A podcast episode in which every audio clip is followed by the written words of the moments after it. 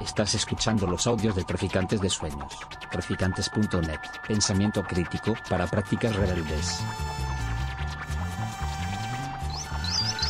Traficantes de Sueños. Traficantes de Sueños. Buenas tardes.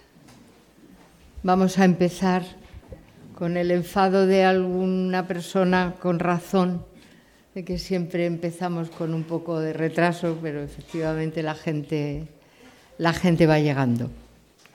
Bueno, pues yo soy Ángeles Maestro, soy amiga de hace mucho tiempo de Alan, de Diego, de su madre, de su padre, incluso he llegado a dormir en alguna actividad que hemos hecho en Guadalajara, en el Centro Social Octubre, he dormido en vuestra casa cuando Alan era muy chiquitito todavía. De hecho, me cuesta mucho ver la misma cara prácticamente en un cuerpo, en un cuerpo de hombre, ¿no? Pues eh, tengo el placer de presentaros un libro que, que para mí que he leído, bueno, pues por toda la trayectoria política que tenemos cada uno detrás y también por toda la historia familiar de la que somos producto. Estoy segura de que aquí hay eh, lo que lo que está detrás de nosotros nos empuja en la dirección que nos empuja, ¿no? Y he leído mucho de la guerra civil, pero os aseguro que para mí este libro ha sido una enorme sorpresa y un gran tesoro. No hay no hay muchos libros que junten en un, porque hay libros de historia buenísimos, Ángel Viñas, en fin, y muchísima gente que ha escrito grandes cosas, pero juntar en un mismo, en un mismo relato la investigación histórica y el relato de la gente que lo ha vivido, yo no lo he visto no lo he visto. Hay las dos cosas, pero juntas no. Y eso tiene un valor enorme. Yo recordaba, leyendo el libro, un texto que desgraciadamente no, no puedo decir quién lo escribió, pero que me parece, no sé a vosotros, pero yo me sentí reflejada en él. ¿no? Decía, en relación con, con los sucesos de la guerra civil, con la lucha guerrillera, con la resistencia, incluso con la gran guerra patria de la Unión Soviética contra el fascismo. ¿no? Entonces leí un, un texto que decía, yo siempre vuelvo al mismo lugar, como las abejas a las flores, intentando inútilmente buscar el olor de lo perdido, ¿no? De alguna manera, esa es la sensación que tuve, ¿no? Es un deseo imposible de conocer a los protagonistas, de, de palpar la tierra, de pasear por aquellos pueblos, por aquellos pinares, por aquellos jarales. Y yo quiero me voy a centrar en un par o tres de, pinceladas. ¿no? En el libro se relata, y de hecho empieza así, hablando de la secular lucha por la tierra. A mí eso me parece muy importante, ¿no? que cómo desde la reconquista la gente de los pueblos ha visto cómo los poderosos iban robándoles poco a poco, poco a poco la tierra. Y que efectivamente en las guerras carlistas uno de los elementos fundamentales frente a la entrada del capital extranjero, como el, el, objetivo fundamental no era que si Carlos o no Carlos, sino la lucha por la tierra. Y cómo esa tradición la heredan los sindicatos, las organizaciones políticas eh, del momento anterior y sobre todo durante la República, donde la lucha por la recuperación de las tierras de común es un elemento clave para decir ahora es nuestra república. A mí eso me parece muy importante. Igual que, el carlismo, creo que la mayoría de la gente no luchaba por Carlos ni por el otro, sino luchaba por lo suyo. En la República la gente no solamente estaba defendiendo un gobierno, estaba defendiendo su revolución, estaba defendiendo su derecho a la tierra. A mí me venían a la cabeza dos datos, ¿no? Uno, yo he vivido bastantes años y trabajado en, en Talavera de la Reina y cuando Yagüe subía por Talavera, la gente de los pueblos decía, aquí no van a pasar nunca, porque voy a defender mi tierra. O sea, esta tierra no me la quita nadie. Y claro que pasaron. Pero algo así sucedió también en la Unión Soviética. No solamente era la lucha contra el fascismo, era la lucha por su revolución, por sus conquistas. Y eso me, ha, llamado mucho la atención en, el libro. Otra cosa que me, me pareció... Ah, bueno, quería recordar también un hecho reciente es que yo tuve también la suerte de conocer al alcalde, el exalcalde de Alburquerque en Extremadura, en Badajoz, de Izquierda Unida, que el hombre se propuso algo evidente y es quitarle a los señoritos que, habían, que estaban usando las tierras de común como cotos de caza, recuperar las tierras para el pueblo. Algo muy sencillo, porque eran suyas, eran del pueblo bueno, pues tuvo que dimitir con amenazas de muerte gravísimas para él y su familia por la esto ha sido hace diez años, no, no más. Otro de los temas que cuenta Alan en su, en su libro, que, él va a hablar, por supuesto, con muchísima más autoridad que yo, era, mm, es que efectivamente las tierras de la resinera, que eso lo habréis oído en muchísimos pueblos, las tierras de la resinera, eh, con el sindicato UGT y CNT de los trabajadores de la resina, era la gran reivindicación en el 34 y luego se consigue en el 36, en el sentido ese de la recuperación de las tierras. En, la comarca de Molina de Aragón sucedió mm, algo que me parece que no es exclusivo de allí, es decir, la huida de la gente de los fascistas y la huida al monte, al único sitio donde podían huir, con escopetas de caza y con poco más. ¿no? Es decir, eh, la guerrilla se forma a partir de la gente que sabe que, van a morir. Es decir, que en cuanto entren los fascistas se los van a cargar a todos. Y ese es el, el germen fundamental. Claro, a mí también lo que me ha llamado mucho la atención, y eso creo que quizá por, no sé, porque era en Castilla-La Mancha, porque estaba cerca de Madrid, por la batalla de Guadalajara, pero a mí me llama mucho la atención cómo cuenta Alan la transformación de, los huidos de las guerrillas en fuerzas militares organizadas al servicio de la República. Eso no debió ser nada fácil, porque eh, todos sabemos, creo, que la primera reacción, incluso en Madrid, en todos los sitios, en el momento que se sabe del golpe, la gente va a las autoridades a pedir armas, porque saben lo que viene, y claro, las autoridades de la República no siempre o casi nunca tuvieron la visión política, pensaban que es que se iba a alterar el orden y muchas veces los cuarteles tuvieron que ser asaltados por los sindicatos para, para armarse.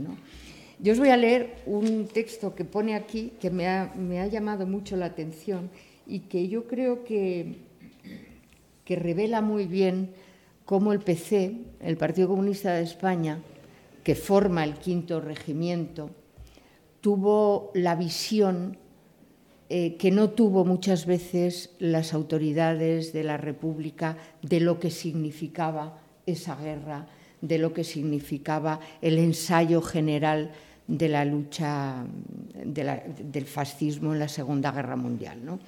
Y eh, os leo unos párrafos que me parecen muy significativos de cómo Lister, en su libro, porque él, lo cita, claro, en el libro que dice que se llama Así destruyó el Carrillo el PC, aquí no habla de Carrillo, sino del quinto regimiento. ¿no? Dice, los huidos, esos grupos eran casi marginales, aunque en principio el terror de la represión nacionalista lanzó al monte a muchísimos. Por ejemplo, los huidos de la Sierra de Zuera llegaron a ser en un principio hasta 2.000 personas en agosto de 1936, un mes después, pero posteriormente solo constituyeron una compañía de guerrilleros. Después dice, desde las primeras semanas de la guerra, en el quinto regimiento nos planteamos la necesidad de prestar atención a esta forma de lucha. Y primero directamente y después, a través de determinadas unidades militares, tomamos ciertas medidas prácticas para organizarla a espaldas de los que se oponían a tal tipo de lucha. A espaldas, pues, de ministros y jefes militares profesionales, creamos algunas escuelas guerrilleras para completar los conocimientos prácticos adquiridos por ellos en la lucha.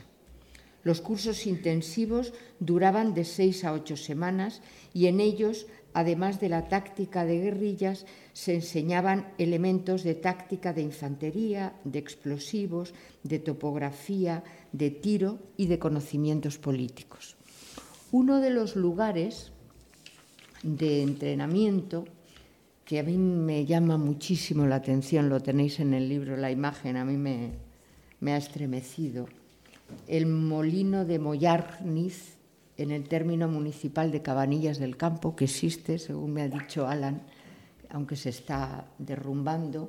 Veis todavía en las fotos que están en el libro, en las paredes, la estrella roja de cinco puntas, la estrella de las brigadas internacionales, el símbolo de la Unión Soviética con una hoz y el martillo medio, medio borrados. ¿Eh? Del PSOE no lo he visto en... ah, bueno, pues, pues mira tú por dónde yo no lo he visto. bueno, en cualquier caso, eh, eh, impresiona mucho que ese testimonio vivo de lo que pasó se vaya a derruir, según me ha dicho Alan, sin, sin ningún tipo de, protección, ni de intento de restaurarlo, ni siquiera de conservarlo, ni de nada. Otro de, de los hechos que a mí me llama la atención es eh, la llegada a la zona de, por parte directamente de la Unión Soviética, no de las brigadas internacionales, de Arturo Artur Sprogis, un antiguo combatiente soviético de la guerra civil soviética, miembro del NKVD, de lo que después sería la, KGB, guardia de fronteras durante la, guerra civil, que entonces sabía muy bien todo el tema del paso al interior de las, de las filas enemigas y de algo que a lo mejor merece otro libro y es el diario de su compañera también eh, rusa, Elisabetta Prasina. Y mm, me llama la atención cómo ese hilo rojo del internacionalismo proletario tiene allí presencia desde casi los primeros momentos. Os leo las nacionalidades que allí se juntaron en Guadalajara y en Trillo rusos, belgas, suizos, alemanes, polacos, mexicanos, cubanos, uruguayos, fineses, letones y españoles. Y esa gente, junto con los guerrilleros, con los huidos, dan lugar después al 14 cuerpo guerrillero. No os voy a, decir mucho más porque de, de eso, porque Alan lo va a hacer muchísimo mejor que yo. Yo quiero decir que también me, me estremeció por eso que decía al principio, ¿no? por esa, esa historia personal, familiar, que no podemos traicionar ni ignorar. Y es la historia de su abuela, de su tío abuelo, de, de la familia de la cual se ha nutrido ese libro.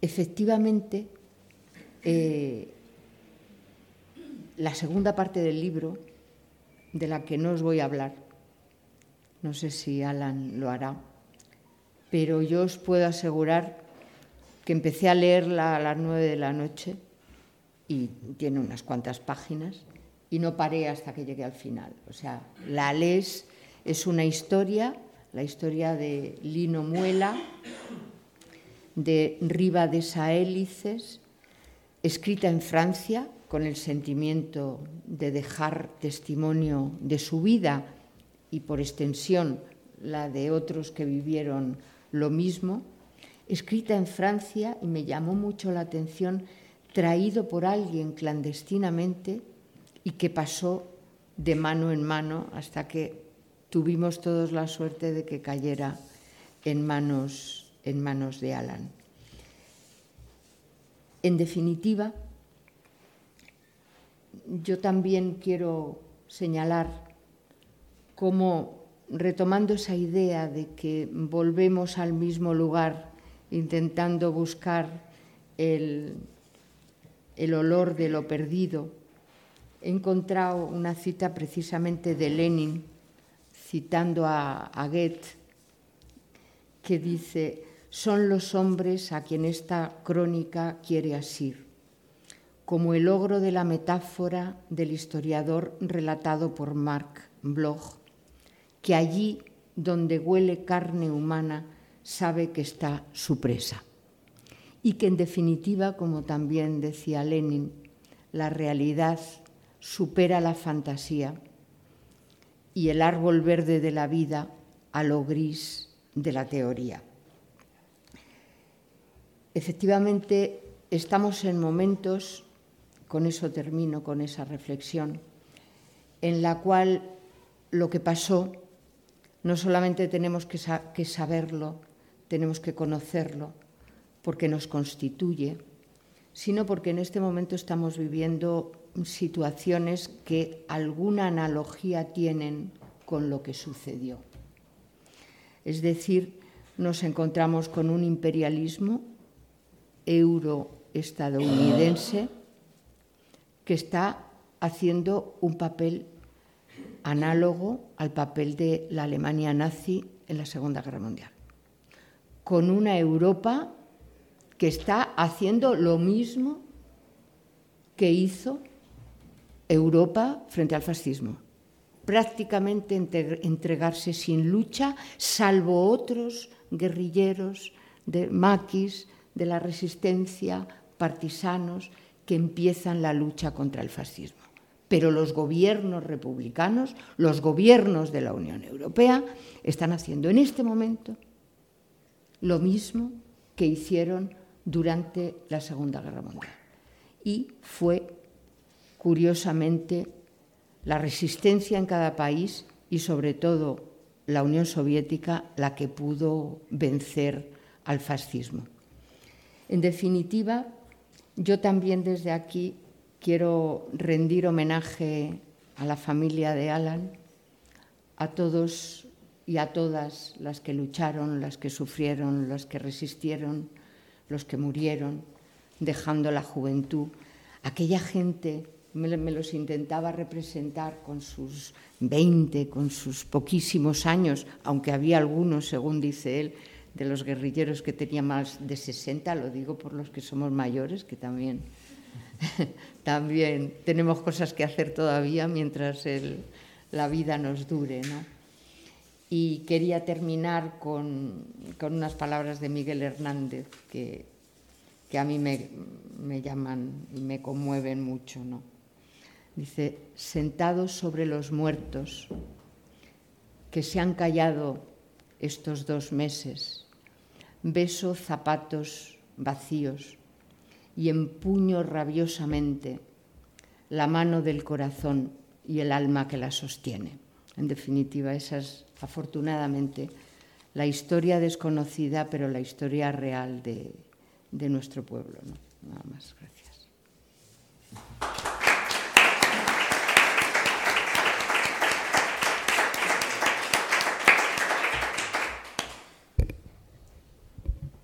Bueno, ah, creo que así mejor, sí. Bueno, la verdad que, bueno, gracias a todos por, por haber venido. Eh, la verdad que, bueno, pues eh, lo digo con total sinceridad. eh, yo cuando escribí este trabajo, porque era un trabajo en inicio, eh, la verdad tampoco me imaginé que fuera a tener tanta repercusión. Me alegra que la haya tenido, de verdad. Me alegra que haya llegado a, me consta que ha llegado a muchos sitios de la- en el concreto de la, de la provincia de Guadalajara, que también que es el objeto un poco del estudio. Eh, pero la verdad que bueno, pues el hecho de presentar un libro en Madrid, eh, de hecho, tiene bastante impacto. Eh, y, aparte, bueno, pues poco por lo que ha comentado Nines, es decir, la, lo que es la guerrilla que aparece aquí, bueno, ese trabajo habla solamente de lo que es una zona en concreto, pero, pero bueno, lo que esa guerrilla no pasó solamente ahí, en todos los lugares de este país, desde el 18 de julio, hubo un frente de guerra que era más o menos inestable, pero eh, todos los días, desde ese día 18 de julio, hubo gente que se echó al monte. Estaba buscando mientras hablaba Nines eh, una carpeta que, que encontré en el archivo de Ávila. Era que, eh, para que os hagáis una idea, es una carpeta que saqué eh, de, perdón, del archivo de Salamanca, que ha tardado un año en enviarse por, por un enlace de internet, ¿vale? Un año. Eh, eso ahora lo comentamos también más adelante, lo que es la, lo que es la investigación en este país y la, la ley de secretos oficiales, los problemas con los archivos, etcétera. Eh, pero bueno, esa carpeta lo que venía a decir era, eh, era una carpeta muy grande, eh, o era así ancha, pero y luego por dentro tenía varios, varias carpetas más pequeñas. Entonces, eh, estaban todo, ponían, eh, eran carpetas que venían por provincias. Entonces, y eran provincias de la zona ocupada eh, por los franquistas en los primeros meses de guerra. Eran informes de verano del 36. Entonces, eh, y de gente que los, o sea, de los, de, de lo que quedó de la estructura del ejército republicano, había informes militares de esos primeros meses que hablan de, pues, gallegos que llegan desde Galicia, que, desde Galicia a Madrid hay un, hay un trecho, ¿eh? Y caminando, no sé cómo lo harían, pero hay un trecho. De gente que llegaba y que hablaba de que pues, el alcalde de Tui eh, ha salido al balcón, ha dado un discurso, la gente ha salido a unirse a la plaza con él y cuando han venido los fascistas se han ido al monte y en el monte hay ahora mismo pues, mil personas pidiendo armas. El alcalde de La Guardia, se- con el regimiento, cuando han ido, pues eso comentaba, ¿no? Cuando va el regimiento de, de militares a, unir- a pedirles que se unan al golpe, no se unen, sino que encima se hacen fuertes en el pueblo y cuando los van a echar también se van al monte. O sea, es decir, de- de- cosa de unas semanas, eh, España entera parece que tiene una población en el monte increíble, en todas partes, desde Andalucía, desde las sierras de Aracena, en Huelva, desde los- las columnas de mineros de Río Tinto, desde pues toda, España se siembra de gente que va eh, huyendo por los montes. En el caso de, esta gente, en la que yo comento en el libro, de, compañeros, de muchos compañeros, que, bueno, es gente que además, eh, esto por ejemplo, os, os cuento un caso particular, es el de mi bisabuelo. Eh, mi bisabuelo, él, él estuvo detenido ya en 1927, o sea, ya antes de, mucho antes de la guerra, en la dictadura de Primo de Rivera, por una protesta que hay en el pueblo contra, contra la Unión Resinera. Entonces, a este señor ya se le detuvo. Cuando la Guardia Civil del mismo puesto fue eh, nueve años después, en 1936, a detenerle, ya sabían quién eran. Y seguramente los que fueron a detenerle fueron los mismos. Es decir, eh, porque al final quien era Guardia Civil en un pueblo lo era para toda la vida. O sea, raro, raro que, se fuera, raro que fuera a irse. Es decir, eh, toda esta gente, digamos, se la conocía de antes, todos tenían unas ideas, es decir, la- lo de que la guerra explota, lo de la guerra fratricida, eh, la guerra entre hermanos, eh, lo digo con total sinceridad, estoy hasta las narices de escuchar esas chorradas. Eh, olvidémonos de esas payasadas eh, que se inventan con el discurso de la transición. Olvidémonos de eso. Es decir, aquí estamos hablando de gente que, igual que aquí estamos mucha gente que pensamos que tiene que haber una educación de calidad, una sanidad de calidad, unos servicios públicos, eh, pero lo que tenemos claro es que este Estado no los garantiza, con lo cual eh, hay por lo menos que pensar en que los, al menos el Estado tal y como está configurado ahora mismo no lo garantiza. Y esta gente pensaba exactamente lo mismo. Es decir, lo que querían era garantizar su vida, la suya y la de sus hijos. Es decir, cosa muy sencilla. Es decir, y en su caso, más sencilla aún era que, ¿cómo se la garantizaban? dándosela. La tierra la necesitaban y si la trabajaban, se le garantizaba un futuro. Es decir, en todos los aspectos.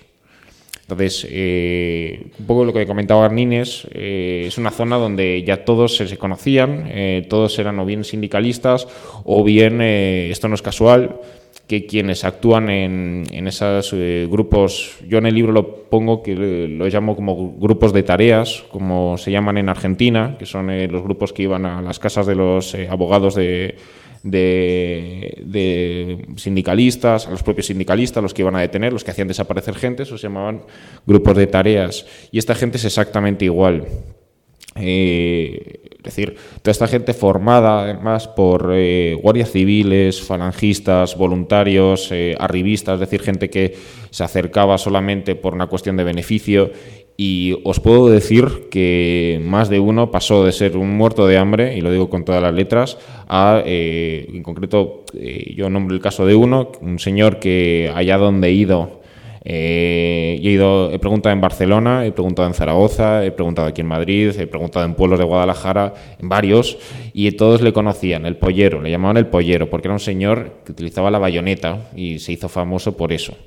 Entonces, eh, a este señor eh, pasó de ser panadero en el año 36 a en el año 48 tener eh, no sé cuántas líneas de autobuses en la provincia de Guadalajara, ahí en el libro aparece en el listado. Este señor, sus nietos, tienen dos casas muy en una zona de Arturo Soria, muy granada, en una zona donde los pisos valen entre el medio millón y el millón de euros. Es decir, que la verdad que hay que vender mucho pan ¿eh? para comprarse un piso en Arturo Soria. Hay que vender mucho. Unas hogazas debe ser del tamaño de la casa, como las que debió de vender. Entonces, esta gente es, eh, por desgracia, primero la que gana la guerra, ¿no? Entonces es sobre la que se crea el nuevo Estado. Este Estado que ahora mismo estamos, todavía tenemos las consecuencias.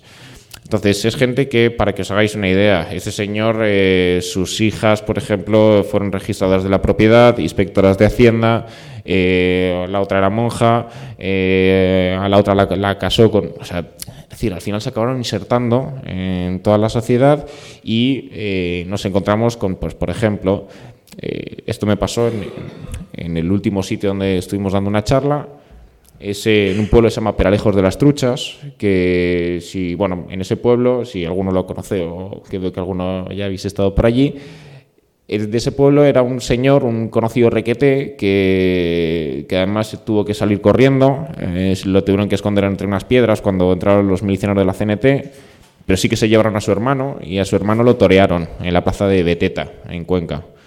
Eh, lo torearon lo mataron. Y no es que lo torearon eh, porque sí, sino porque es que la semana anterior había ocurrido la matanza de Badajoz, donde había pasado lo que había pasado. Y este señor, eh, para que seáis una idea, es un señor que acabó siendo letrado del Constitucional, eh, tiene manuales de derecho que se consultan en la Complutense, mi hermano los ha estudiado. Su sobrina es procuradora de la Audiencia Nacional. entonces, esta gente es la que se ha hecho con el Estado. Entonces, esta gente, y es gente que de repente, eh, muy noble, muy, muy además eh, tiene muy rimbombante, este señor se llama, eh, es Araúz de Robles, Mariano Araúz de, Araúz de Robles, este señor, y como este, hay montones, en toda España. En toda España se ha hecho el robo, en toda España se ha robado. Entonces, Toda esta gente, cuando en esos primeros días del golpe, cuando empiezan a entrar en los pueblos los grupos de fascistas, a ir a casa por casa a buscar, algunos los pillan efectivamente, pero claro, eh, a mí, todas esas voces empiezan a correr de pueblo en pueblo, el cartero, sobre todo, los carteros que iban de mula con las mulas, pues iban yendo a pueblo a pueblo diciendo, bueno, pues mira, en este pueblo han llegado, a este pueblo no han llegado, Eh, entonces sí, van dando mucha información de qué, es lo que va ocurriendo. Y así, poco a poco, la gente se va enterando de que en, esos, en esa zona, donde no llegaba ni la radio, ni el periódico, ni nada, se va enterando de que eh, hay un golpe de Estado y que los fascistas están matando gente. no, yo me acuerdo, le preguntaba a un, al hermano de mi abuela, el hermano pequeño del que aparece en la foto, eh, si alguien en algún momento, porque yo eh, hay constancia de que pasó el paso de columnas de milicianos por la carretera general, pero que no bajaban a los pueblos. Entonces eh, yo le pregunté, digo, ¿y alguno bajó a decir, yo qué sé, a leer como esas cosas de las películas, a leer un bando de guerra? Y no leía, y nadie se enteró. Dice, yo, nosotros nos enteramos porque bajaron por la carretera pegando tiros. Entonces, y cuando escucharon eso, sus hermanos, que estaban en la otra punta del pueblo, salieron corriendo al monte. Y como estos chicos, os puedo decir que posiblemente alrededor de 10.000 personas en esos meses, 10.000 personas fácilmente, en una comarca que tendría unos 40.000 habitantes para aquel entonces, es decir, la cuarta parte de la población huye.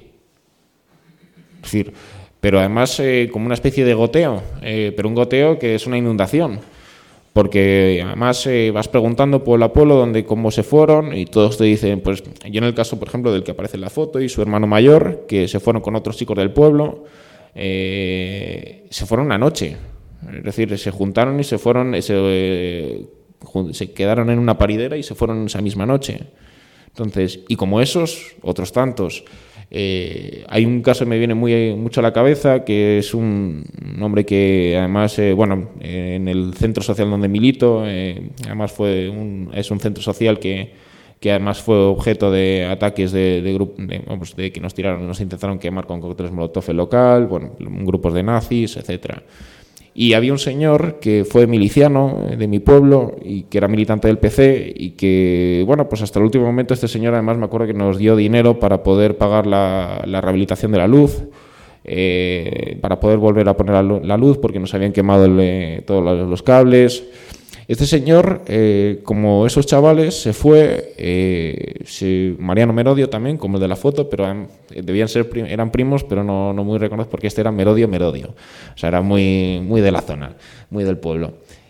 Y este señor eh, se escapó un día también con otros chicos del pueblo y se despidió de sus padres y nunca más los volvió a ver.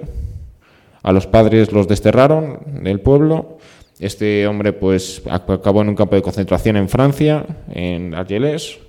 Eh, luego fue preso por los, por los nazis, estuvo en un campo de concentración alemán. Eh, de hecho, eh, lo cuentan algunos que fueron compañeros suyos del PC en Guadalajara, que este hombre pues se dedicaba a meter arena en los obuses para que no, si explotaba no hiciera nada. son de esas personas ¿no? que hacían una labor silenciosa y que nadie, la historia no las va a reconocer, pero ahí estaban. Y a esas personas si la pillaban, la mataban.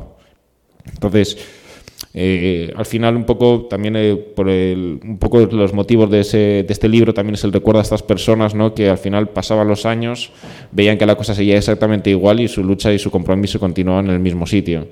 Es decir, eh, tenía muy claro que la cosa seguía siendo, aquí había ganado quien había ganado, aquí no había habido ningún cambio de nada, aquí igual que ya podían ser eh, pistoleros del conde de Romanones, de Fuerza Nueva o grupos de nazis de Hammerskin, lo que con, se llamen ahora.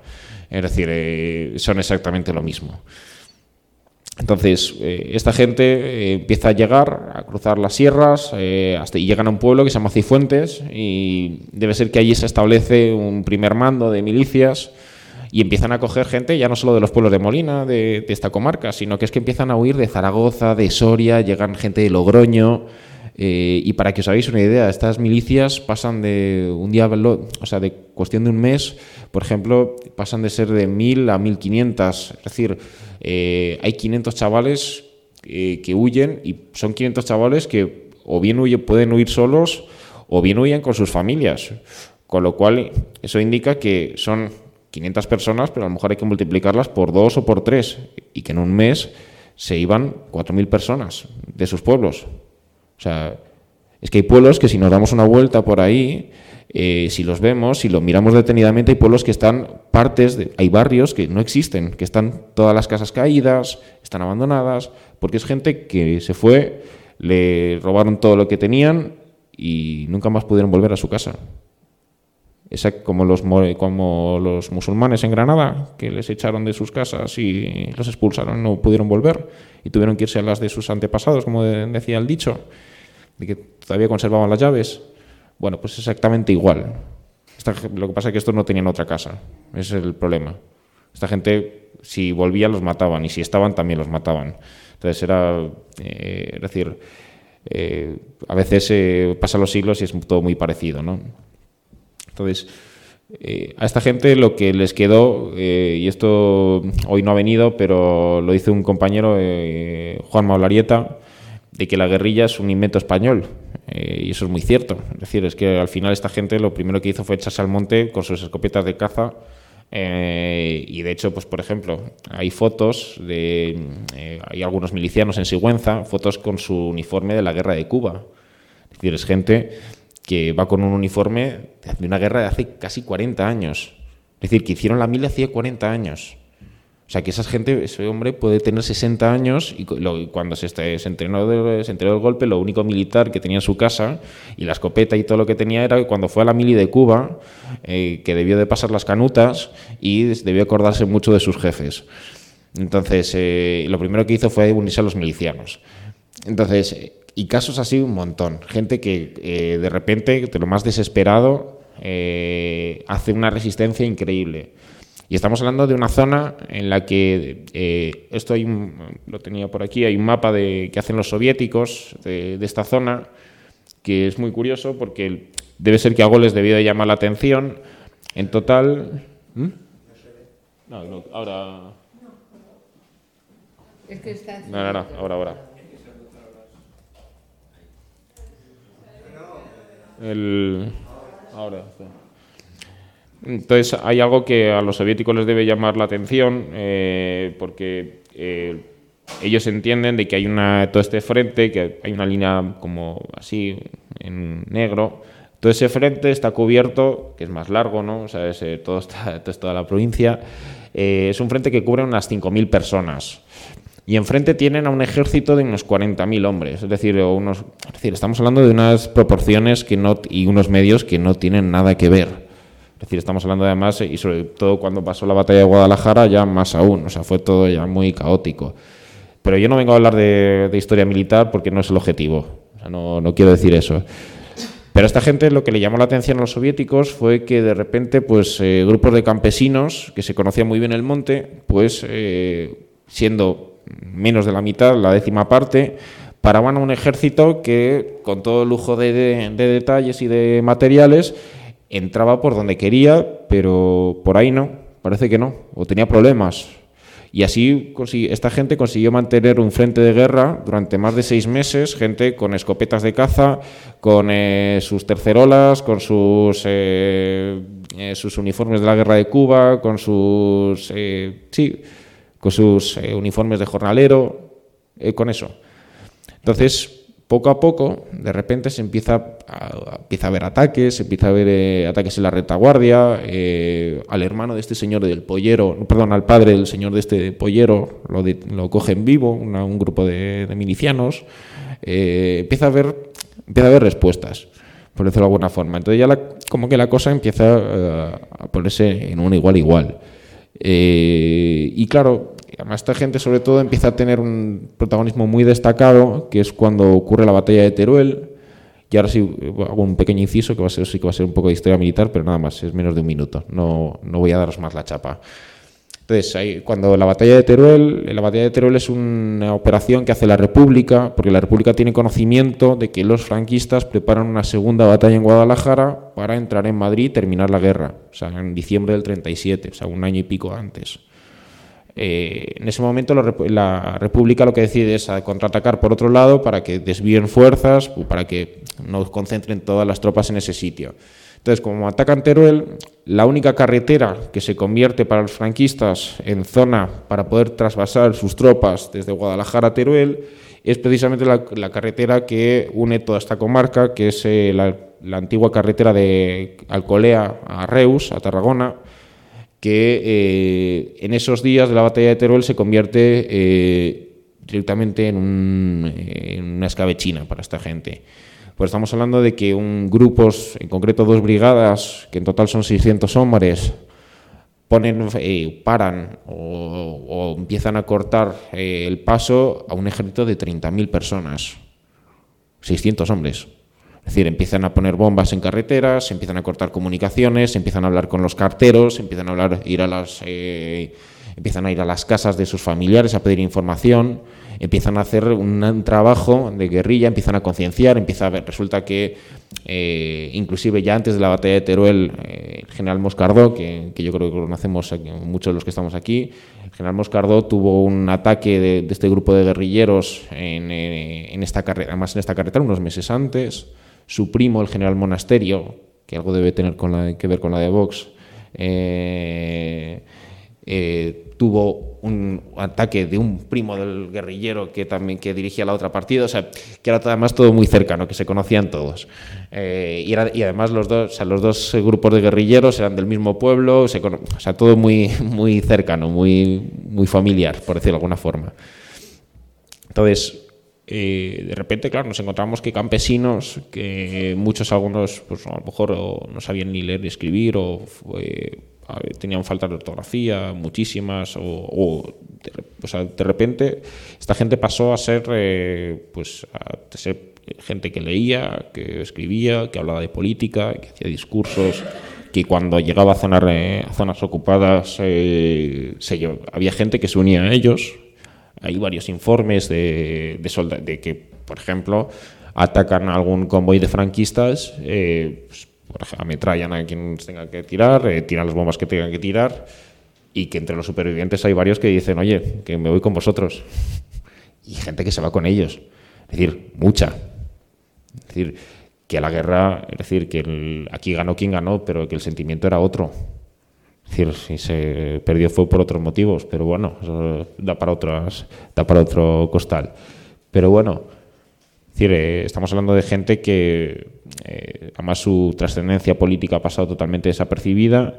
Esta gente, cuando terminó la guerra, eh, fueron llegando a sus pueblos. muchos están enterrados en, cunetas en los alrededores de sus pueblos. En concreto hablo de uno que es Coveta, donde ya las barbaridades son abismales, ya no hay cosas que no, que no, que no dan lugar a la imaginación. Y bueno, en este verano, a raíz del libro, de hecho, pues ha habido gente que se ha, animado a acercarse y a hablar más cosas. Entonces, si no, lo hubiera incluido también. Pero mira, por, eso, por ejemplo, en el libro lo de Coveta sale. Pues, así que os voy a contar el otro. Eh, hay otro pueblo que se llama Blanque, en la zona de Molina.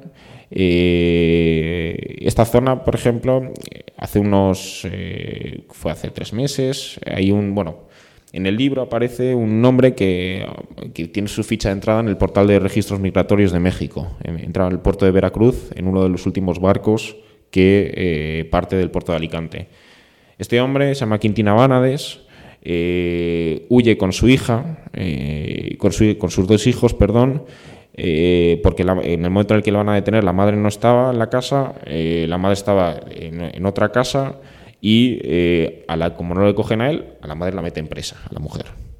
Entonces, eh, a la madre de los niños. Él tiene que huir y él se alista de miliciano, bueno, eh, deja a los niños con sus abuelos, etcétera.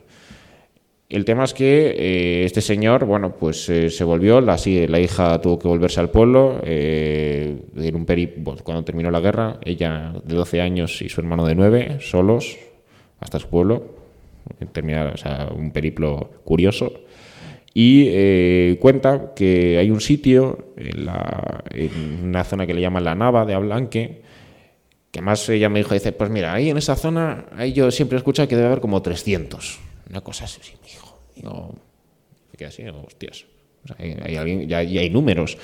Eh, entonces me dijo, dice, pues mira, hay de tu pueblo, hay de no sé quién, de no sé cuántos, de tal, de cual, de tal asesinados, gente que, eh, para que, o sea, eh, o sea, diría fusilados, pero mira, eh, lo que, el testimonio que os voy a decir, esta persona lo que cuenta es que ella recuerda de niña de subir ahí a esa zona de la nava de Ablanque y que había un, recuerda ver salir de la tierra la mano de una persona que era un pastor que cuando un guerrillero además que cuando vuelve del de, frente cuando termina la guerra vuelve al pueblo en un principio no pasa nada y eh, un día se lo van a llevar eh, dice hombre pero déjame que termine de cenar dice no no si para lo que va lo que te queda ya no te no te hace falta cena eso es lo que contaba esta mujer. Entonces eh, donde se lo llevan es a esta zona de la Nava de Blanque. A esta persona la entierran viva y la matan a pedradas eh, por eso digo que no, que no los fusilan. Es decir, a este tipo de cosas estamos hablando. Es decir, eh, a un nivel que... Y esta gente, luego me refiero, gente muy respetable. ¿eh? Ahora son sus hijos son inspectores de Hacienda, como decíamos, registradores de la propiedad, abogados, fiscales, ocupan todas las altas instituciones del país. Gente muy respetable. Pero si tuviera que sacar una navaja y robaros, robarnos el bolso, nos lo roban. Son auténticos buitres. Claro. Entonces, esto por un lado. Eh, en Cobeta, por ejemplo, está el otro caso que es un, eh, de un hombre de Lebrancón que cuando vuelve de la guerra se lo llevan al pueblo, se lo, se lo llevan detenido a Cobeta. La familia nunca más supo de él porque además en el expediente judicial aparece que, es que entra detenido, el expediente judicial se termina ahí. Esta persona eh, saben que está en una zona, en un barranco, que se llama, que hay una ermita, que si alguno un día quiere ir, el lugar es precioso, es una, ermita que era una antigua mezquita, eh, increíble el sitio, el barranco de Montesinos, en Cobeta. Eh, y esta persona está ahí, me refiero, y no quiero ser...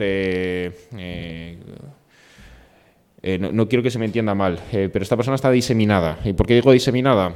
Porque a esta persona la, la desmembraron viva y eh, cada parte está en un punto de la, de la zona de, este barranco. A este tipo de cosas nos estamos refiriendo.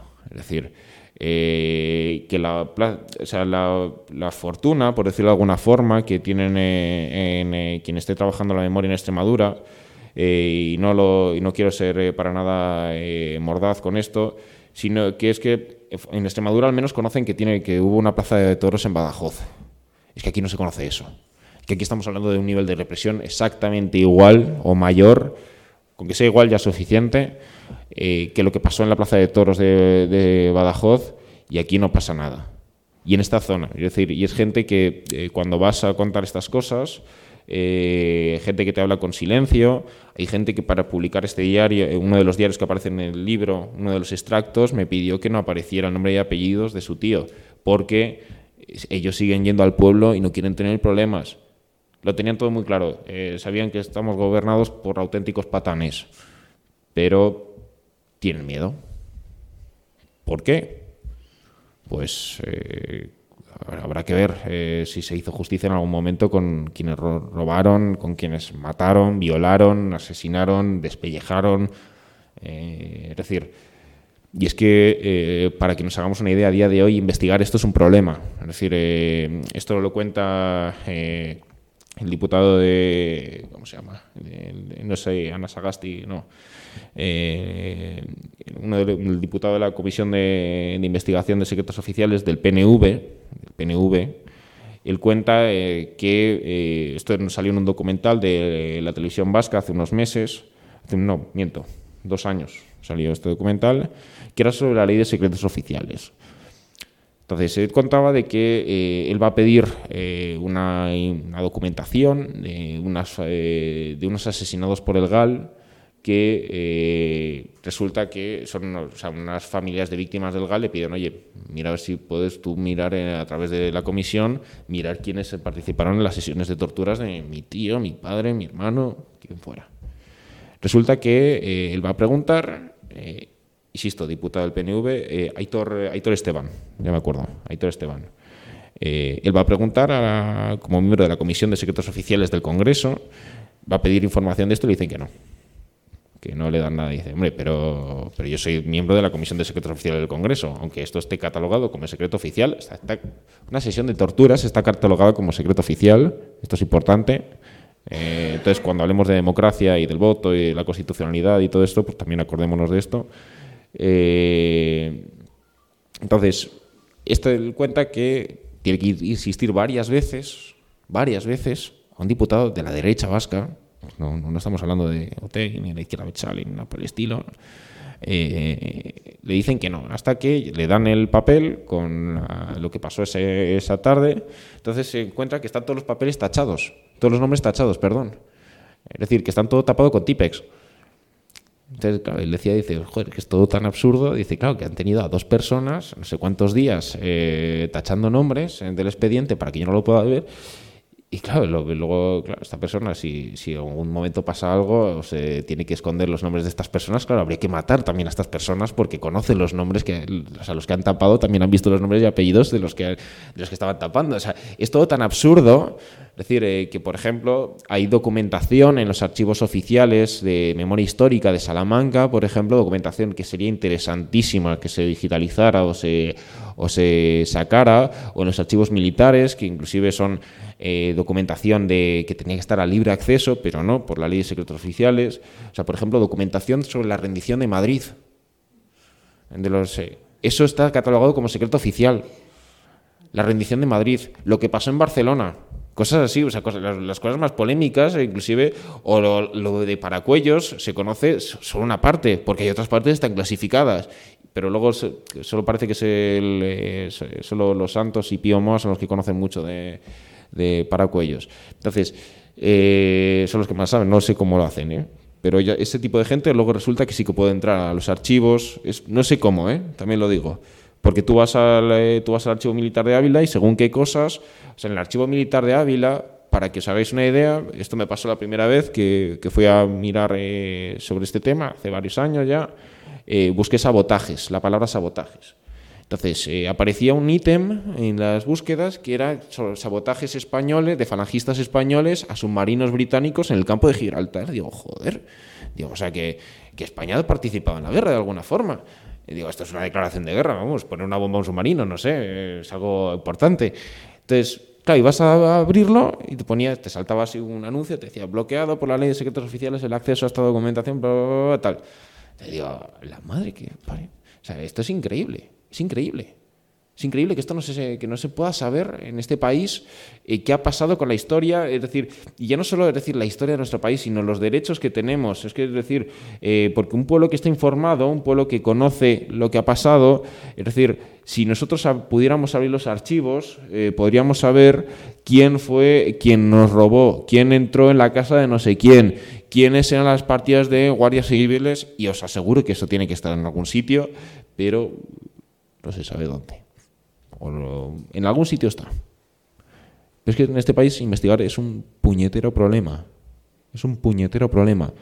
Eh, y no solo vengo a decir en plan intelectual de ningún tipo, porque yo no me dedico a investigar. O sea, yo atiendo llamadas, para que os hagáis una idea. Yo estudio historia, pero atiendo llamadas para seguros.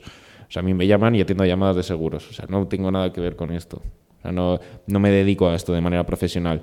Entonces, cuando tengo que cogerme me cojo unos días de vacaciones, voy a un archivo y te encuentras este tipo de problemas, trabas.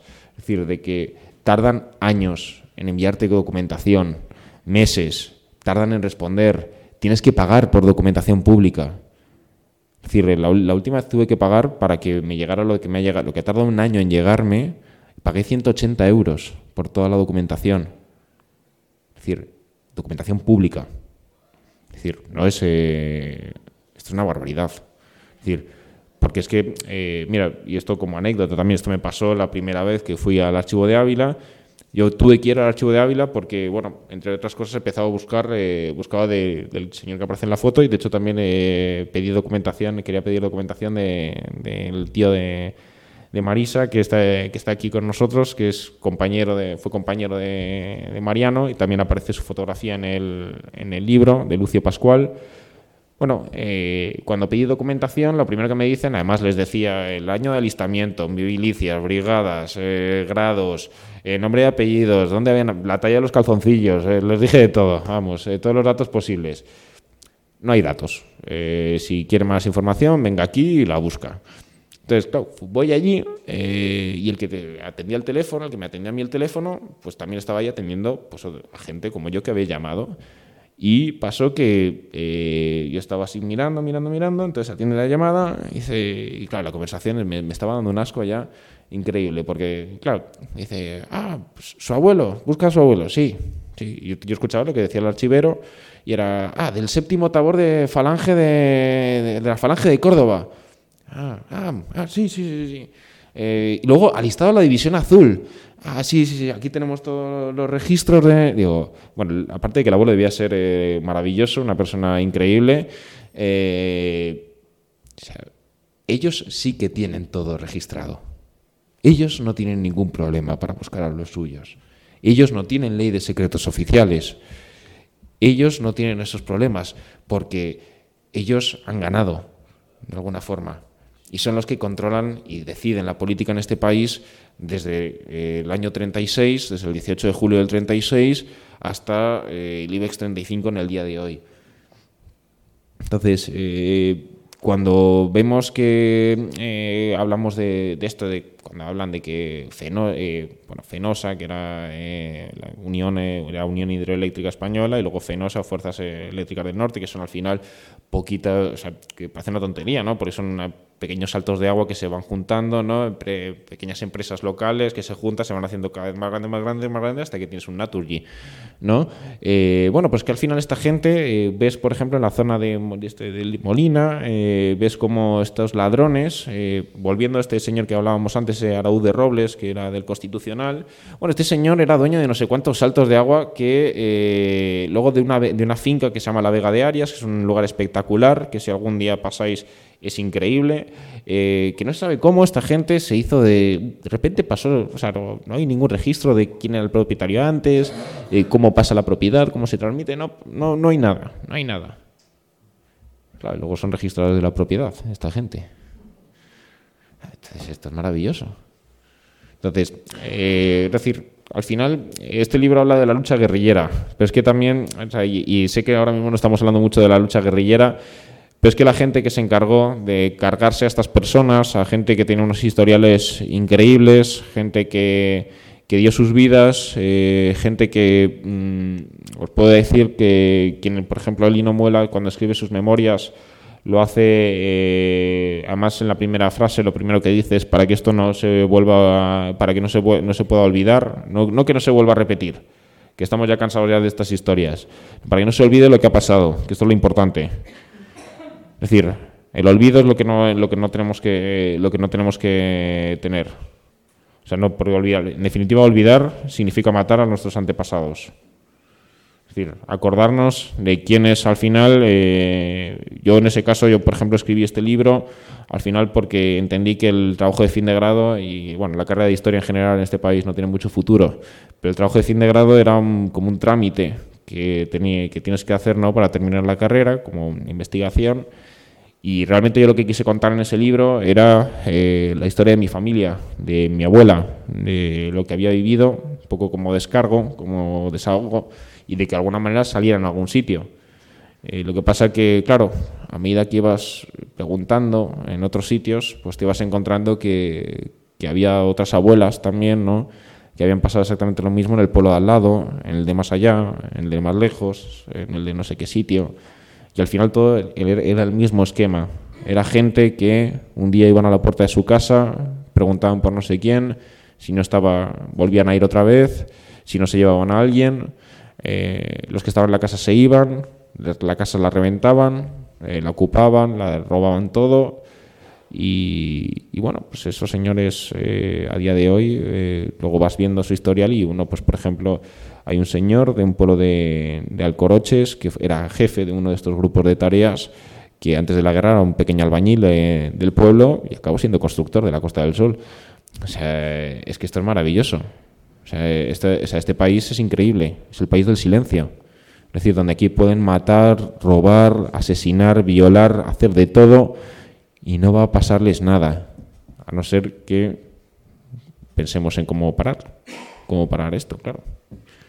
Así que bueno, no quiero tampoco enrollarme más porque si no esto puede ser un diálogo muy, muy, muy, muy largo.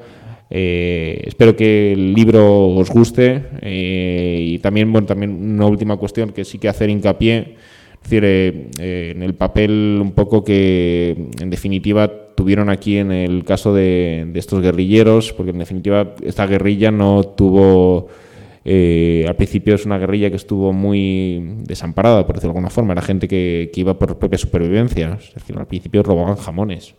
sacaban los jamones de las casas de los de derechas para volvérselo a llevárselos. Cosas de ese estilo. Entonces, eh, aquí lo importante es como la labor de organización, de, consecución de objetivos de esta gente poco a poco, como, eh, y además esto es muy importante decirlo porque esto no, no suele comentarse mucho, fue la, ayuda que tuvieron por parte de, los soviéticos, que de repente, eh, como campesinos que no sabían ni leer ni escribir, se juntaban con gentes de, de Osetia, que venían gente de Murmansk, gente que venía de, la, de Vladivostok, eh, es decir, gente que venía de la otra punta del mundo pero que venían a combatir por las mismas ideas. Es decir, yo me imagino, pues por ejemplo, al que aparece en la foto, que, pues, que la primera vez que vio el mar fue cuando le llevaron a un cuartel a Valencia. Eh, esa persona, pues por ejemplo, cuando vio que había un, un, tipo que tenía cara de chino, pero que hablaba ruso, o gente, o fineses, o letones, pues a ese señor seguramente se emocionó mucho, ¿no? De que hubiera gente que viniera desde otras partes del mundo a, a luchar con ellos y además eh, a combatir y a compartir muchas, muchas experiencias. Así que bueno, espero que, este libro os guste, que, sea algo que espero yo también que no sea, no, vamos, no va, no va a quedarse solo aquí, en esa investigación. O sea, eh, en poco habrá noticias sobre algo más ampliado. Y bueno, eh, no quiero tampoco enrollarme más. Muchas gracias, de verdad.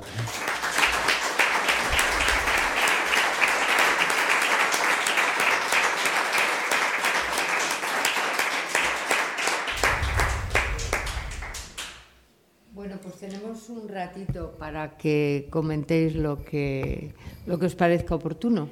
Espera un momento, un minuto. A ver. Eh... Bueno, quería preguntarte una cosa. Voy a apuntar. Que tiene que ver precisamente con, con tu, tu intervención al principio, que has dicho precisamente eh, cómo se ha acuñado estos términos de la equidistancia, equidistancia ¿no? entre eh, eh, guerra entre hermanos, eh, unos y otros, etcétera, etcétera. Claro, a propósito de eso, llama siempre la atención, porque me ha pasado a mí también cuando he hecho algo, algún espectáculo en el que he metido el término guerra civil, a mí me afearon ese, término en un texto hasta el punto que yo lo borré del texto dramático que había escrito. Quería preguntarte si la guerra civil no es utilizar precisamente eh, su terminología. ¿no? Sí. Eh, bueno, lo que vienen a decir es que es la guerra de España, no es la guerra de, no es la guerra civil. Francia fue ocupada cuando Francia fue ocupada por los nazis, hubo una parte de la población en Francia que colaboró con los nazis. es decir, y en Francia no hubo una guerra civil. Es decir, hubo una guerra en Europa, es decir, o igual que, es decir, eh, es un error hablar de, igual que en Italia, ¿no? Por ejemplo, cuando Mussolini declara la República en Saló, en el norte, eh, no hacen, eh, es decir, no, no existe una guerra civil entre los italianos. Nadie lo llama una guerra civil a eso. Nadie dice que los partisanos son iguales que los fascistas, ni nadie dice que los colaboracionistas son iguales que los partisanos en Francia. Es decir, es, un, sí, eh, eh, es una cuestión que hay que revisar. En este país la historiografía tiene que revisarse mucho. De todas tampoco era lo mismo la guerra civil en la Unión Soviética, digo, porque muchas veces las palabras adquieren, eso no quiere decir que se equiparara a los blancos con la Revolución Soviética, pero al final pues queda la palabra guerra civil, no lo digo porque las palabras son para entenderse también, ¿no? Muchas veces. Mm, sí, pero sabemos que eh, los, eh, los, ganadores vencedores imponen su, forma de palabra. Y nada más que el apunte, los que entendieron perfectamente que esto no era una guerra civil, sino la, la primera batalla contra el fascismo, fueron, eh, yo creo, fundamentalmente los brigadistas, que lo entendían perfectamente, y al final de la guerra fue Negrín, ¿no? que quiso encadenarla, enlazar la cosa. Nada más, nada más. Gracias. Juana. yo quería preguntar si estas personas que en el momento de la guerra se echan ya al monte, si, digamos, continuaron con la guerrilla que después se mantuvo hasta que, bueno, hasta que se liquidó, pero ya pasada la guerra y todo eso. Si hay una relación entre unos y otros. Mira, eh, yo en alguna vez he buscado a ver si hay alguna información sobre los maquis. Eh, o sea, también esto quiero a veces, eh, a veces también cuando y expliqué, o sea, en el libro más lo puse también, eh, o lo pongo, lo explico así un poco también, de que no, de que es importante diferenciar entre lo que es un, lo que fue la guerrilla durante la guerra civil, lo que fue después de la guerra, ¿no? Pero al fin y al cabo, la guerrilla durante la guerra civil tiene un estado detrás. Es hay un país, hay un país detrás con sus estructuras, con su ejército, con su todo, cosa que al final el maquis, por desgracia, no lo tuvo. ¿no? Pero eh, fuera de ello, eh, sí que te puedo decir, mira, cuando estuve buscando cosas de si hubiera información del maquis en Guadalajara, eh, o ver si ha habido algún tipo de sí, eh, ver acciones guerrilleras que ha pasado. Bueno, lo único que hay, por ejemplo, que puedas encontrar, hay un PDF de dos páginas eh, en Internet de un profesor de la Universidad de Castilla-La Mancha y ya. Pero luego un día, eh, en ese PDF, bueno, en ese PDF hablan de que, de que sí que hubo, pues, por ejemplo, al alcalde de Priego, a los registradores de la feria de ganado de no sé qué pueblo, que los cogen en un puente en Peralejos de las Truchas y los matan, eh, les, les, que dejan a los chavales y a los niños, a las mujeres que se vayan, pero que a estos se los queda, estos se quedan aquí con nosotros, al jefe de Falange, bueno, cuentan ahí unas, cuentan las historias. Eh, esa gente, es decir, ya te puedo decir que en, el caso de Guadalajara, eh, pienso, y no porque yo sea de allí, que es algo más particular. ¿Por qué? porque en Guadalajara ya hubo una guerrilla, o sea, hubo esta guerrilla, decir, y precisamente una de las cosas que, destinaron estos criminales en su represión fue precisamente, ya no solo a los propios guerrilleros, sino a sus familias y a todos sus lazos de contacto. Es decir, eh, a todos sus familiares, amigos, vecinos. Es decir, fueron detenidos, fueron, eh, fueron desterrados, eh, fueron asesinados, fueron condenados a una prisión en Navarra, en Galicia, lo que sea. Entonces, era difícil hacer un maquis o era difícil que hubiera, yo pienso, yo no he encontrado tampoco mucha más información, sí que hay alguna intervención de los maquis de Aragón en alguna zona de, más del Alto Tajo que pega con Teruel, por la zona del Albarracín, eh, sí que hay algo, eh, pero aquí entiendo que era difícil más que nada porque ya no había gente que pudiera apoyarles, no por una cuestión eh, física, es decir, esa gente ya no estaba. Buenas tardes. Vamos a ver, me ha, apuntado cuatro cositas o cinco para comentar, pero son muy rápidas, porque según ibais hablando, pues me iban surgiendo. Eh, lo primero es la huida.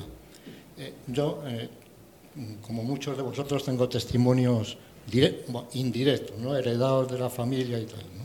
Entonces, la huida, que parecía que te huyes y, te, y tienes solo la alternativa de la guerrilla el frente, eh, al principio del frente era muy regular, sobre todo por la zona de los Pinares. En concreto mi familia entera, la familia de mi madre, pasó por los Pinares, por el puente San Pedro, se pasó al otro bando y varios de ellos acabaron en el ejército regular, no acabaron en la guerrilla. Luego las mujeres y los niños estuvieron refugiados toda la, ¿De, qué pueblo, ¿De qué pueblo, por curiosidad? De Mazarete.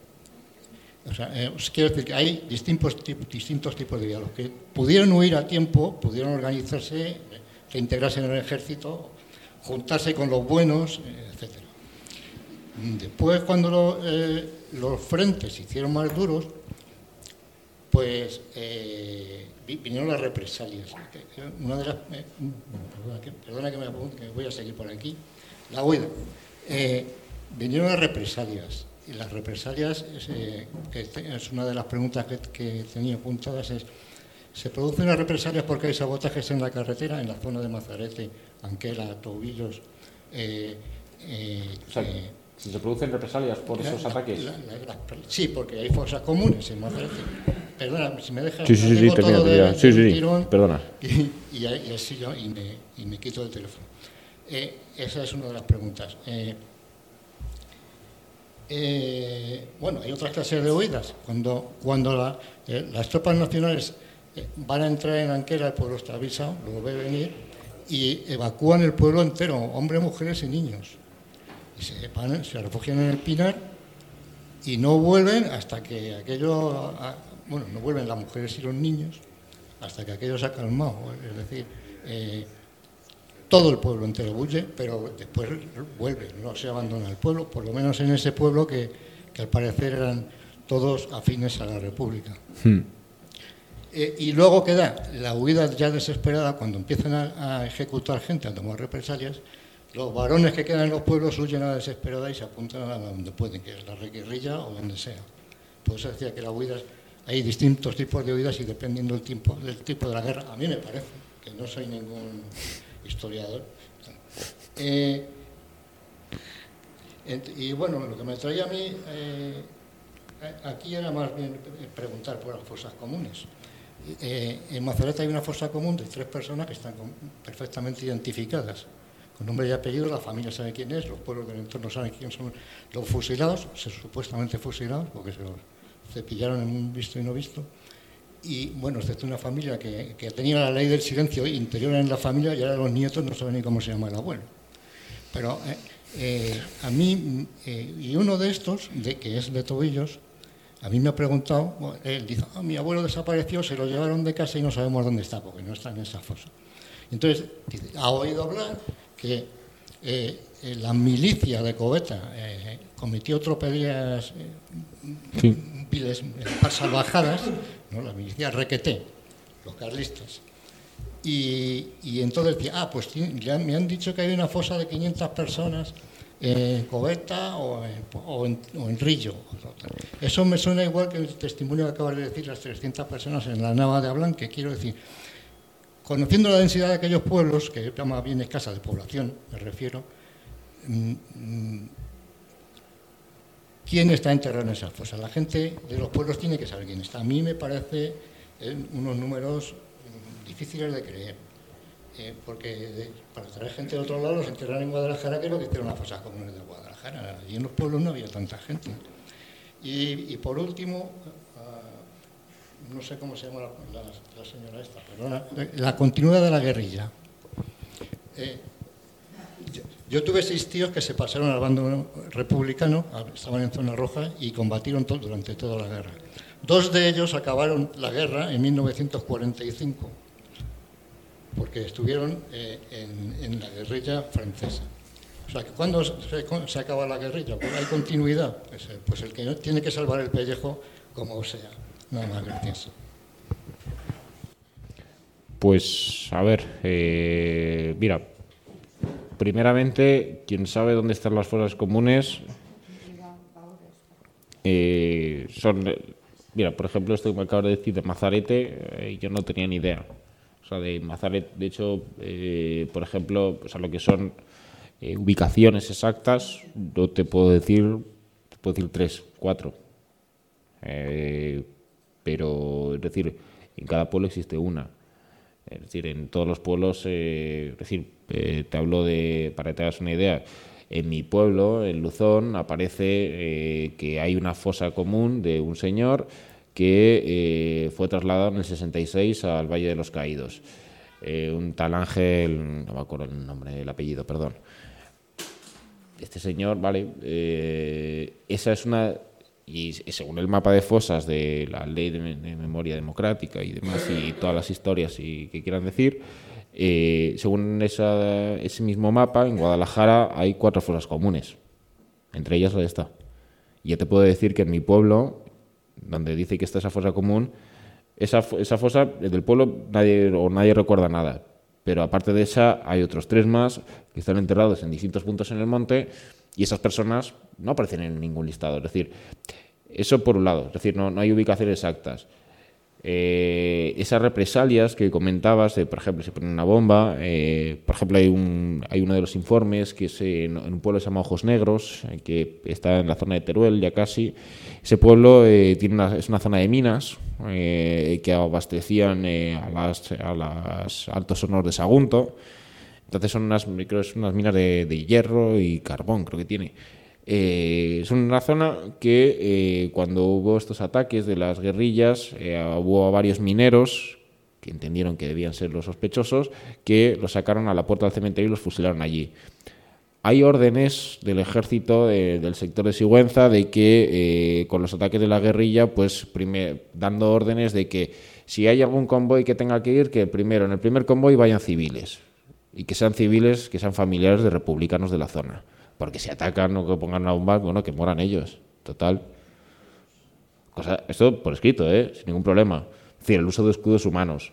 Bueno, eso ya son represalias. Es decir, eh, entonces,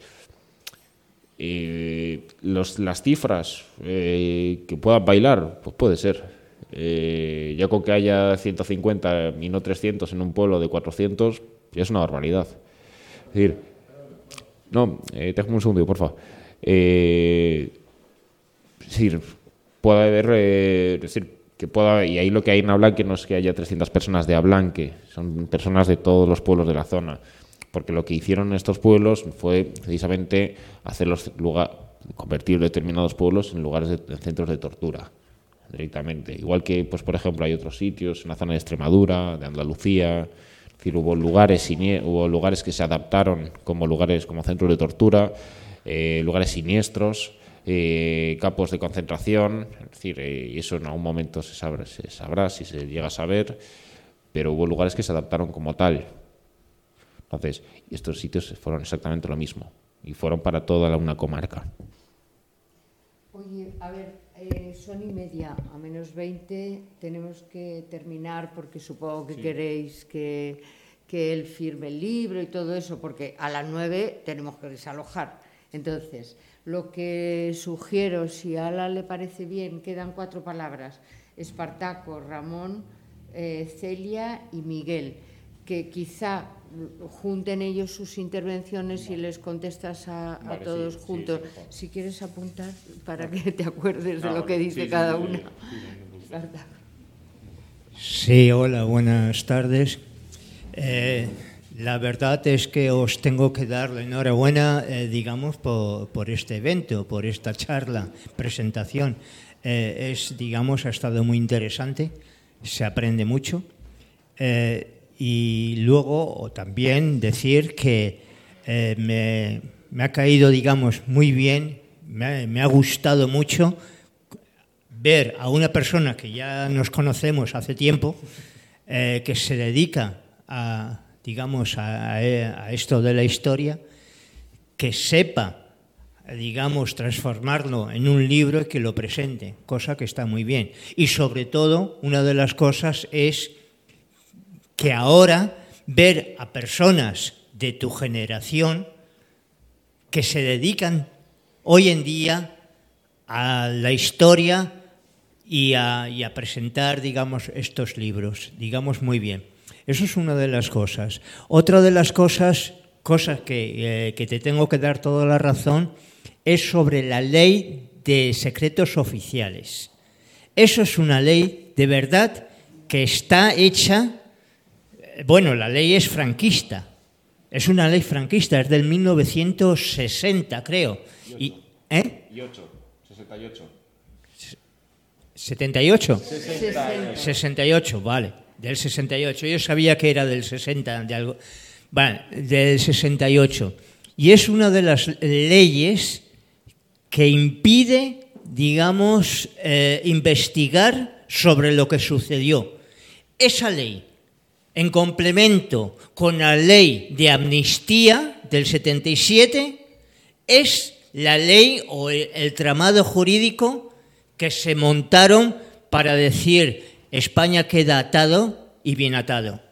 Porque la verdad es que es, es infame, es infame que no se haya, digamos, eh, actualizado esa ley. Todos sabemos, y ahora hace poco lo hemos visto. Más breve más breve, porque si no. Pues eh, precisamente eso. Bien, y ya para terminar, eh, la pregunta directa es, ¿hasta cuándo hubo actividad guerrillera en esa zona? Yo conozco en el Bierzo que estuvieron más o menos hasta, el año 60, eh, y ahí, en, ese, en esa zona, ¿hasta cuándo? Espera. Eh, no, espera un momentito, ahora va Ramón. Sí, una cuestión sobre el lenguaje. No es guerra civil. Eh, lo que proclamaron los fascistas fue el alzamiento nacional. ¿eh? El alzamiento nacional sobre el ideario de volver a España a los reyes católicos. Por eso los demás eran rebeldes. Pero hay un asunto además sobre eso. Cambian el lenguaje cuando Alemania pierde la guerra y piensa el fascismo que eh, ahora le va a tocar a España eh, por parte de los aliados el asunto. Y entonces empiezan a hablar de guerra civil, de guerra entre hermanos y toda esa parafernalia que hoy se sigue manteniendo. Y lo que me da mucha tristeza es seguir oyéndolo en todas partes como guerra civil. No es guerra civil, fue una guerra contra el pueblo, porque el pueblo no quería volver a la Edad Media, ¿eh? al esclavismo, y ellos mismos hablaban de alzamiento nacional y del levantamiento nacional. Nada más. Eh, Celia. Mm, buenas tardes, enhorabuena y muchas gracias por la publicación de, de esta obra. Has hablado de priego y no sé si te refieres a un priego que hay en Cuenca. Cuenca. En, ¿eh? en Cuenca. En Cuenca. Ah, bueno, pues yo he nacido a 13 kilómetros de un priego que hay en Cuenca y yo recuerdo en mi infancia que mi padre tenía contacto con los maquis. Naturalmente, en secreto y especialmente para los niños. Me debí enterar después, pero eh, para tus datos, que sepas que en Cuenca los maquis estuvieron hasta principios de los 50 activos, eh, coincidiendo con que hay una zona eh, montañosa, lo que es eh, la sierra, la serranía de Cuenca, pues por ahí se movían y mi pueblo es de, de la Alcarria, pero también venían a pedir ayuda y había gente que les ayudaba. Nada más. Miguel. Sí, Eh, yo- pásale, espera un momentito el micrófono. Yo solamente hacer una referencia. Bueno, muchas gracias por, por- por el libro y por el, el tema y, y por el desarrollo del libro. Eh, yo una referencia a lo que decía Teresa, que me parece... ¿Yo? Sí. No, Ángeles, Ángeles, Ángeles.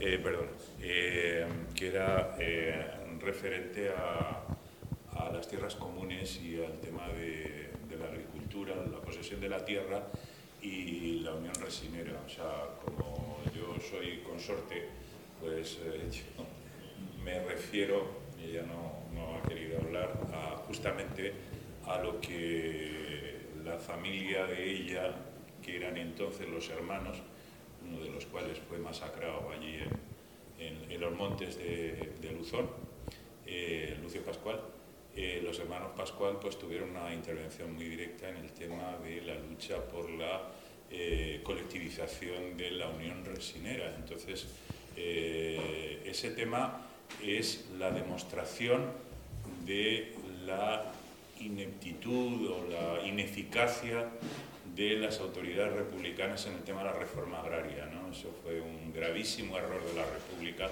en no llevarla a cabo. Y el segundo tema que quería plantear, que eh, es- ya casi lo han dicho por ahí, es el tema de que en España no hubo una guerra civil y, bueno, un alzamiento es que es, una expresión muy literaria, ¿no? Yo creo que hubo un genocidio político que se inició el, el- el 18 de julio del año 36 y que no terminará hasta que no se levante la ley de secretos oficiales. A mí me da igual, perdón, ¿eh?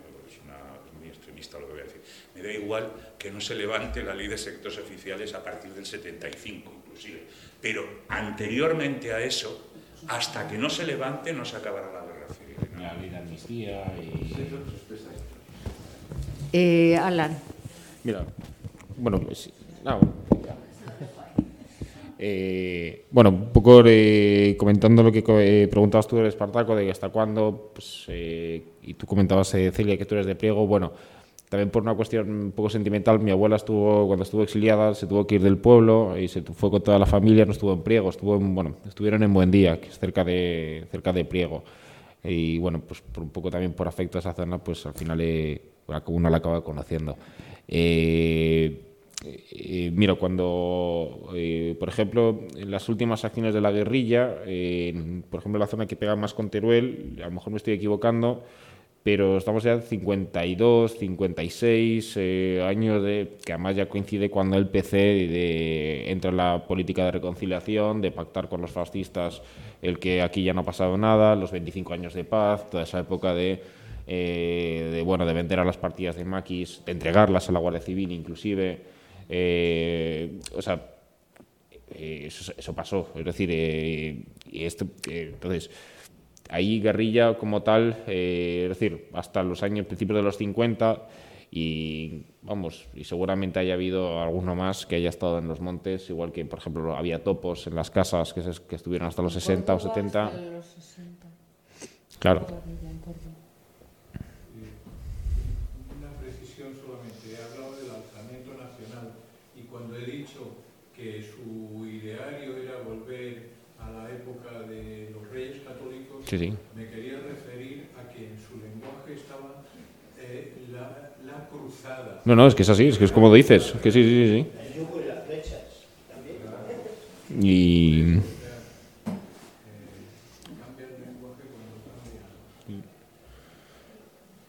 bueno, si no hay más intervenciones también por respeto a los trabajadores de, la librería, vamos a... Yo quería decir una, una cosa solamente por mm, documentar. Eh, de lo que él ha hablado de la batalla de Teruel y todo eso, seguramente os lo recuerdo a algunos y a quien no lo sepa le informo, hay el- la película de André Malraux, El Espoir, eh, la Sierra de Teruel, que además hace mención expresa a las guerrillas de Guadalajara. Es decir, que vale la pena buscarla y volverla a ver. Y nada, yo quería decir dos palabras porque me parece a mí que, mm, y lo digo también eh, no tanto por las intervenciones que ha podido haber, como por mm, un movimiento republicano light que hay por ahí. No se trata ni de la monarquía solo, ni de la ley de secretos oficiales, ni de la ley de amnistía. Es todo el aparato del Estado, de la dictadura, todo, el- como, como bien ha podido documentar él, el ejército, la policía, los jueces, las administraciones públicas, La es decir, eh, la- por supuesto, las universidades, las cátedras universidades, es decir, todo un aparato del Estado el que ha continuado intacto sin ningún tipo de movimiento de, de censura fascistas por el hecho de ser fascistas o por el hecho de ser eh, asesinos o torturadores. Y el otro tema grande es el del robo, que no voy a, porque aquí lo habéis tocado y Alan el primero. Es decir, no solamente son los aparatos de Estado, es la estructura económica de este país la que se asienta sobre el expolio de los republicanos. Y decía él, Unión Fenosa, mientras hablabas lo he buscado para, para, para dar eh, em, la eléctrica popular coruñesa que es el origen de Fenosa, estaba en manos de Pepe Miñones, que era eh, diputado de Izquierda Republicana. Entonces, un amigo, el, el que, el que se hace, el que roba a Unión Fenosa, la roba por el procedimiento de denunciarle y que le fusilaran al, Pepe. Miñones, y entonces esa es la sangre que chorrea de Naturgi eh, en este momento. La Naviera Aznar, por ejemplo. Claro, o sea, pero todas, es como tú bien has dicho, es el IBEX 35. Y claro, en la ley de memoria democrática, claro, no entra en el expolio que no es que sean unos cuantos ladrones, es que es la estructura económica de este país la que está edificada sobre el robo y que por lo tanto, por lo tanto no se trata de quitar al Felipe este que a lo mejor lo quitan para quitarse presión de encima como se quitaron al otro. Aquí lo que hay que hacer es un proceso de otro tipo, un proceso de otro tipo que cambie la estructura, como lo hizo la Revolución Francesa o como lo hizo la Revolución Soviética. Es decir, el aparato del Estado, el Estado no es neutral, el Estado es de una clase social y responde a esa clase social y el Estado aquí y las estructuras económicas de poder dependen de los vencedores. Y, esa, y lo digo no solamente por ilustrarlo, sino porque nos hagamos idea, que yo creo que es también no solamente la honra a, los que lucharon y a los que, a los que dieron la vida, sino también mostrar que esta generación, que parece que aquí no pasa nada, tenemos tareas pendientes muy importantes y que no se acaban en quitar un rey o, una ley o dos leyes, no son de otra, porque si no es el blanqueo, el blanqueo de lo que hay que se va a reproducir y de hecho se reproducen como se reproducen los jueces, los catedráticos, toda la estructura de poder, ¿no? O no digamos los que las herencias de las grandes multinacionales procedentes de empresas privadas. Ah.